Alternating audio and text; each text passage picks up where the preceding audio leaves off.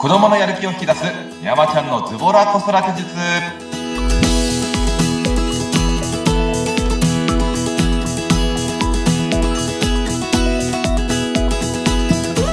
皆さんこんにちは脱力ズボラ子育て術メンタル講師の横山則和ですインタビュアーの鈴木沙子です。横山さん、どうぞよろしくお願いします。よろしくお願いいたしますさてさて、やっぱ1月寒いですけど、横山さん、いかがお過ごしですか？いやーもう寒すぎてねもうちょっとそあんま外出たくないんですけど 仕事から外出ないといけないんでですよね。はい毎日出てますいやー、サッカー、いやもうじゃあ、蹴ってるんですね、もう。蹴ってますただまあ子供たちと一緒に蹴るんであんまり動かないんですよねあー、そっか。でそうそうあのーでちょっと中途半端に動くと汗が寒くなるんで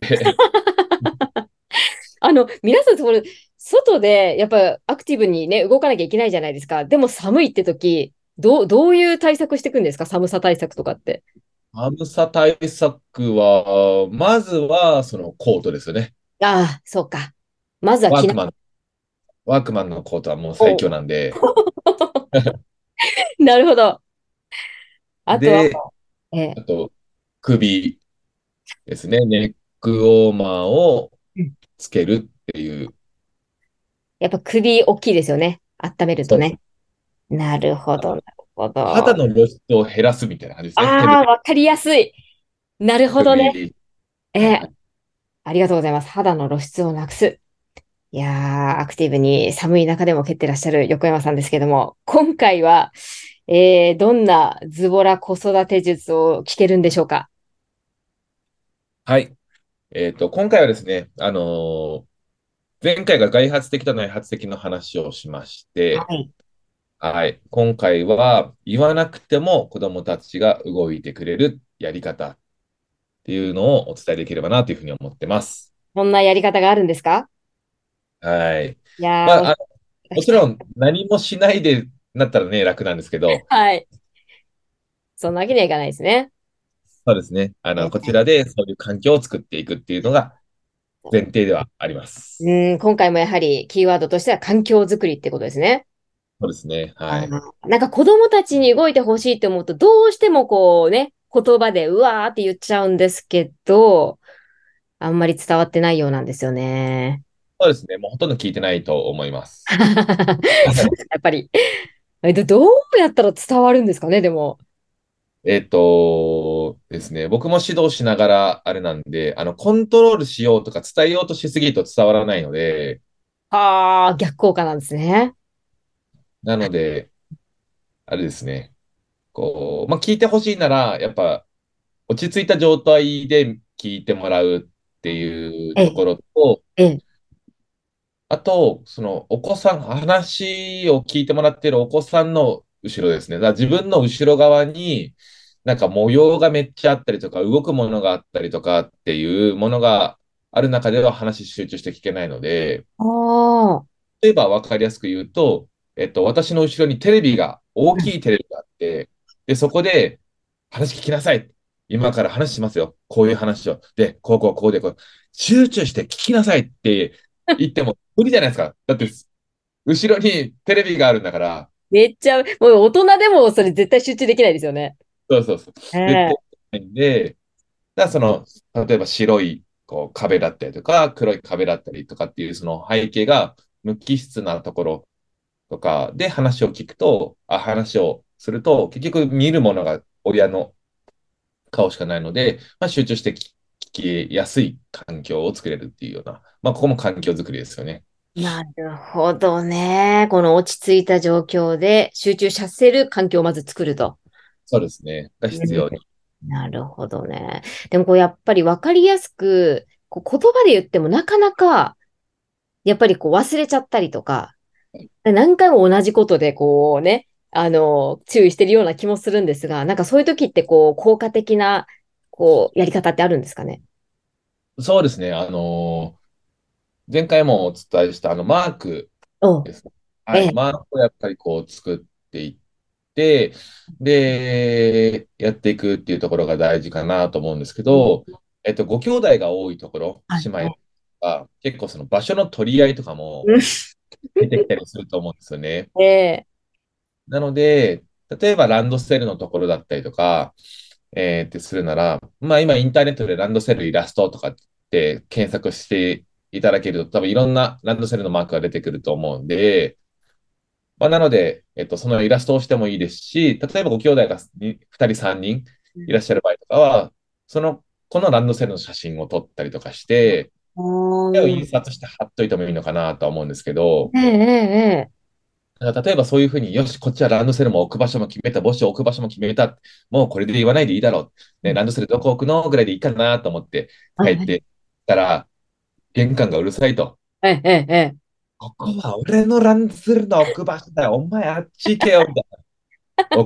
場所取りかい、みたいな。場所取りで喧嘩するんかいっていう。せっかくマーク作ったのにみたいな。そうそうそう。ああ。こっちとしてもどっちでもいいじゃない、みたいな。いや、ほんとそうですよね。なんかもう、大人からしたら、いや、どっちも同じじゃないっていうところで、小競り合い始まったりしますよね。あれ、不。思議ですけど。で、やっぱ、な、な、まあ、縄張り意識みたいな感じですよね。なるほどね。そうですね。ほんと。例えばそういうことが起きるときに、あれ、せっかく作ったのになんか違うことが、こう違う問題が起きてるみたいな。はい。で、なのでランドセルのマークを、例えばこう、えっと、引っ掛けたりとか自由に動かせるようにしておくと、例えばじゃあ今、まあ今日、もしくは今週、もしくは今月は、うんえーあなたはここのランドセル置き場。で、あなたはここのランドセル置き場。まあ3人、4人いるんだったら、えーあなたはここねっていうふうに、もう場所のあれを決めてしまう。ええ、ええ、ええ。もちろん、えっと、納得いかない子もその中にはいるとは思うんですけど、ええでも、じでも納得いかないことを我慢しなきゃいけない時もやっぱあるので、ええなので、まあ来週になったら、もしくは来月になったら、またここの場所は、また変えようね、シャッフルしようね、みたいな形で、えーまあ週の初めとかにしておくと、まあちょっと我慢することも覚えられるし、うん。えそれをその戻すっていう元々の前、やりたいこと、やってほしいこともできるしっていうので、なんかいろんなものがまあ経験してもらえるっていうところがあるので、ね、フレキシブルにできるようにして、そこでいろんなことを学べるという。そうですね。っていう風にしていくといいのかなと思って、なるほど。まあなんかね、兄弟が多いと、やっぱ、こう、おもちゃの取り合いとかもあるじゃないですか。そうですね、はい。ね、もうそういう時も、なんかね、あの、こっちも、こう、なんでしょう、怒るのも注意するのも結構エネルギー使いますよね。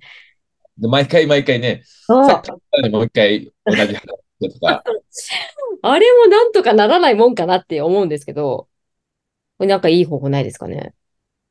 結局やっぱ視覚に訴えるっていうところが大事になってくるので、ええ、例えばそのおもちゃ置き場をまず決めて、で、まうん。あそこをこうイラスト、おもちゃ置き場みたいな感じでこうイラストとかをこう決めた中で、えっと、まあそのおもちゃ置き場のまあ上とか、まあ見やすいところに、あの、よく、なんです消防とかでお菓子もとか、こういろあの、押さない、かけない、喋らないっていうと、まあ、そんな感じで、そのおもちゃのその使い方についてしてほしい行動を貼っておく。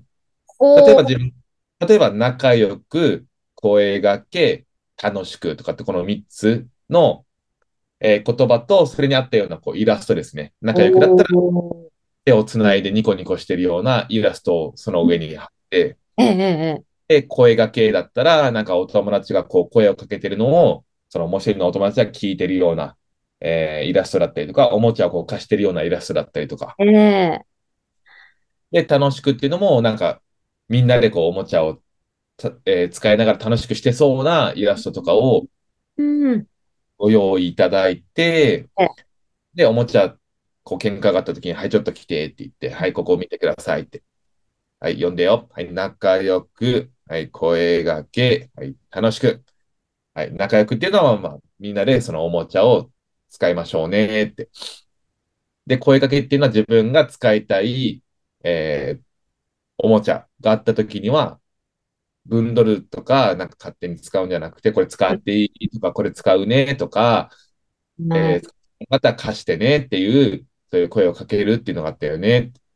ええ、楽しくみんなでニコニコできたら、楽しくできるよねっていう形で、そうやってやっぱ視覚で、あ、こういうふうに行動するんだっていうのが分かりやすいと、言葉で言われるより、ものすごく入ってくると思うんですよね。何？わあ、目で見て分かりやすいし、確かに理解もしやすいですよね。そうです。イメージがしやすくなうると思う。ーん。あ、これいいですね。このなんかおもちゃ使う参加条みたいな感じでボーンと貼っとけば。そうですね。ああ、とりあえずもうこれ見なさいよってことで、ほら、こ、これ覚えてるみたいな感じで、ボーンと見せて、それから、まあ話を聞くみたいな感じですかね。そうですね。それでも、あの、絶対、いや、でも、あいつが、俺が使ってるのに取ってきてとか、いや、俺だって声かけたもんとか、絶対いろいろ言ってくると思うんで、ええ。あの、でも子供たちってこう、えっと、話す、こうんう、うん。えっと、まあ、大人でもそうですけど、なんかいっぱい話してると、こう、ストレス発散にもなるので、うん、確かに。順番に聞いてから、はい、じゃあ、はい、なん、どうだったの？って言ったら、あの、おもちゃを借りたい、えー借りたいから俺声かけたんだよ、みたいな。うんうんうん。このおもちゃ借りたかったら声かけたね。はい、どうぞって。で、もう一人のその、まあ、兄弟ないし、ええ。に、でも俺は貸してって声かけたし、ちゃんといいよって言われたから取ったもん、みたいな。ああ、そうなんだ。貸してってしっかり声かけて、いいよとも言われたんだねって。はい、どうぞって。言ったけどさ、言ったけど俺別に貸したくなかったもん、みたいな。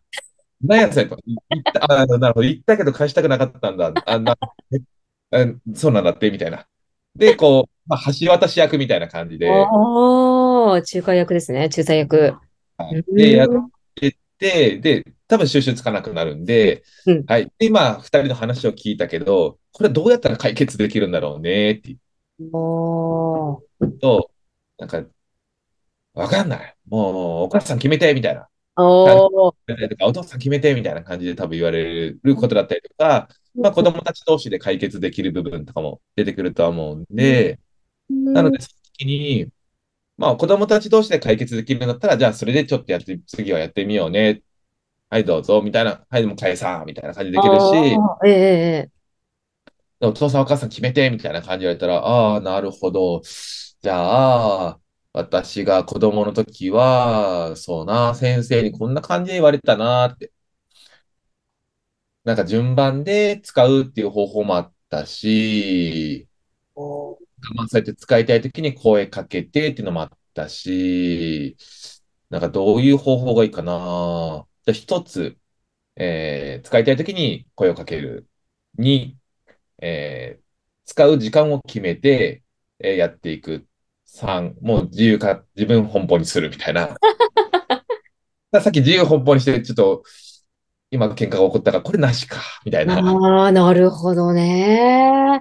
あ、もう一方的に頭ごなしにもうこうしなさいとかじゃなくて、こうちょっと相談形式で提案するっていう。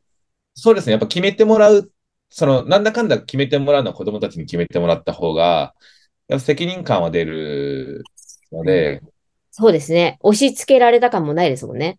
そうですね。はなので、どれを選ぶっていう形で、まあ決めてもらって、じゃあそれでやってみようかっていうので、がいいか。ーなるほど。これまたね、子供たちにこう、こっちがかなりエネルギーを使わなくても、まあいい方向に動いてくれそうな感じがしますね。そうですね。イラストをまず見せて、で、それで解決方法で、まあ子供たちにしゃ、お互いにこう喋ってもらう。同時に喋ってもらうんじゃなくて、その一人ずつ聞くからちょっと待ってねって、今話す順番、聞く順番みたいな感じで、なるほえど。これするための提案をうーん。してもらって、最終的には子供たちに決めてもらうっていう。なるほどね。いやー、今回もいろいろとヒントをいただきました。えー、言わなくても、いろいろ言わなくても子供たちが自発的に動くやり方ということで、今回お話しいただきました。横山さんどうもありがとうございました。はい。ありがとうございました。